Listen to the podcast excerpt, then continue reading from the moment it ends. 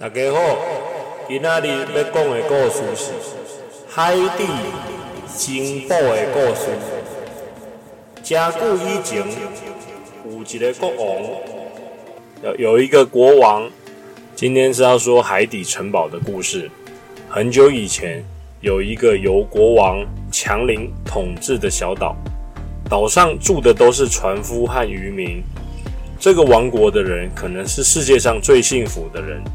因为国王只要有抓到什么渔获，都会跟他的人民分享，但他们却有一个强敌，是海里的怪物。快点，快点，划到岸边！这是什么？救救我们！又是一只邪恶的海怪。在过去的一个星期里，海怪已经袭击了我们船只五次了。这时候，护卫队来跟国王报告。我们所有的军队都在寻找击败海怪的方法。小王子在旁边默默的许愿：“我会找到他们，并与他们战斗。我要读所有关于他们的书。等我长大了，我要为他给我们带人民带来的所有困扰而报仇。”小王子下定决心要打败邪恶的海怪。几天后，小王子正在海上航行，练习开船的技巧。就在这时，海怪在水中激起了波浪，小王子的船沉没了。当海怪游出海面，紧紧地抓住了小王子，把他拖回了海底城堡。原来海底下有一座城堡，是另外一个国家。陆地上的人民听说他们的王子被绑架，整个王国都吓坏了，每个人都陷入了绝望。不应该让这么年轻的王子出海去玩的。而受到那个邪恶的海怪伤害，我们从未伤害过海怪。我们想要的只是在美丽的海岛上平静的生活而已。为什么海怪总是喜欢伤害我们？国王再也坐不住了，他去询问他的首席魔法师该怎么救回他的孩子。因为其实目前生活的这座岛是这位首席魔法师创造出来的。在很久以前的某一天，那时候强林还不是国王的时候。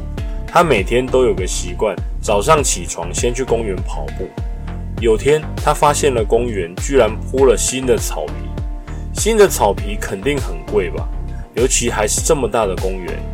果然，草皮上插了一块非常大的板子，上面写着“禁止进入践踏，违反者罚一百元”。哦，如果说有人偷偷的进去踩那个草皮，踩坏的话，罚一百块。吓得强林乖乖赶紧离开草皮的位置。过了几天之后，发现木板上的板子居然改掉了，上面写着“禁止进入践踏草皮，违反者罚五十元”。嗯，强林心心心里想：怪怪的，怎么前几天还是罚一百，今天变成罚五十呢？不是照道理要来来说要越罚越多的吗？于是强林去询问了公园的主人。那个主人就是现在故事中的首席魔法师，他就跟强林说了，因为之前罚一百的时候啊，生意都不好，都没人去踩，所以现在改成五十块，希望生意可以好一点。强林一听，这似乎还有点道理，他继续去跑步。就这样，他每天持续不停地跑，跑了十年。这个公园的主人也持续关注了强林十年。有天，公园的主人把强林找来。他跟强林说了，其实这个世界是他创造的。他目前在玩一款叫做《麦块》的游戏，而强林就是他创造出来的人物，还有这个世界都是他创造的。强林根本不信，觉得这公园的主人今天怎么怪怪的，于是就有了今天这个王国了。那位公园的主人直接在海上做出了一个岛，然后放了许多村民在上面，直接让强林当上了国王。上一秒还在跑步，下一秒已经变成这座岛的国王了。但是强林似乎还蛮享受这种生活的。不过他最近发现他的王国下面居然有海怪，这一点是蛮困扰他的。于是他就来询问首席魔法师了。结果发现魔法师居然不在，只有一个扫地的仆人。那位仆人说道：“法师，他去体验村民之间的生活了。”法师把自己变身成了一个普通人的模样，他走在路上，大家都认不出他。他想要体验一般人的生活，刚好现在是晚餐时间，他肚子有点饿。他看到了一间招牌名为“香肠炒饭”的店家，于是他就走了进去，喊了一声：“老板，来一份香肠炒饭。”老板也是潇洒的回了一句说：“好嘞，马上来哟。”铿铿锵锵的，三十秒过后，热腾腾还冒着香气的炒饭就马上端了上来。法师心里想：这速度还真快。不过怎么店里都没人呢？法师没想太多，拿起汤匙便吃起了炒饭，一直到吃完了炒饭，法师才问老板说：“老板。”你们这香肠炒饭怎么没有香肠呢？老板马上回答道：“说，呵呵，这位客人你好有趣哦。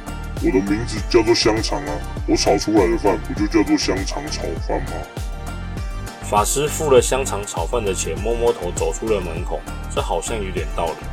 接着看到一个摊位，一张桌子上面写着：“算命加催眠只要五十元，算命不准不用钱，催眠没用不用钱。”法师看到一个女生紧张地坐在那个摊位上，那个摊位的老板摸着摊位上的水晶球，不发一语。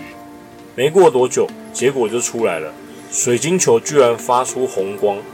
老板说道：“这位小姐，虽然你可能无法接受这个结果，但我还是必须要告诉你，你再过不久就会变成寡妇，你的先生将会在一个月内死亡。”而你将成为一个失去老公的寡妇。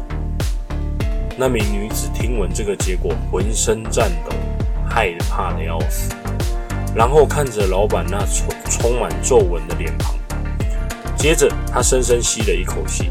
他从皮包里面又拿出五十元，他盯着老板的眼睛，用平静的声音询问道：“老板，我想再问你一个问题，请问我会被判无罪吗？”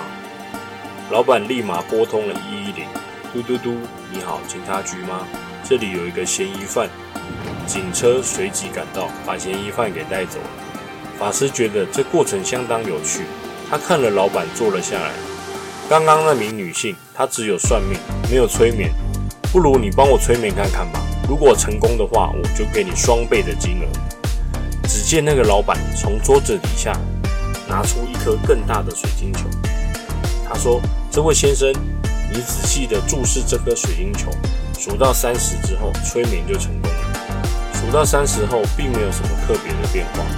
只见老板跟法师说了一句：‘好了，催眠完毕了，现在已经忘记自己是一头猪了。’法师觉得很有道理，我的确现在不是一头猪。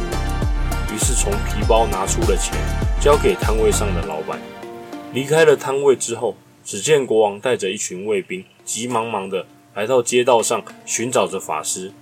法师询问道：“强林，强林，怎么了吗？”强林说：“能帮我找到打败海怪的方法吗？而且，为什么海里会突然出现一个海底城堡？其实，这片海域的底下很久以前就有这个海底城堡了，只是有一天忽然凭空出现了强林他们这一座王国的岛屿。”在海底城堡的头顶上，海底城堡的国王派出了他们饲养的海怪，想要抓住一个人类来问清楚。法师正准备要说出这件事情的缘由，如而如何拯救王子的方法的时候，忽然响起了这个声音。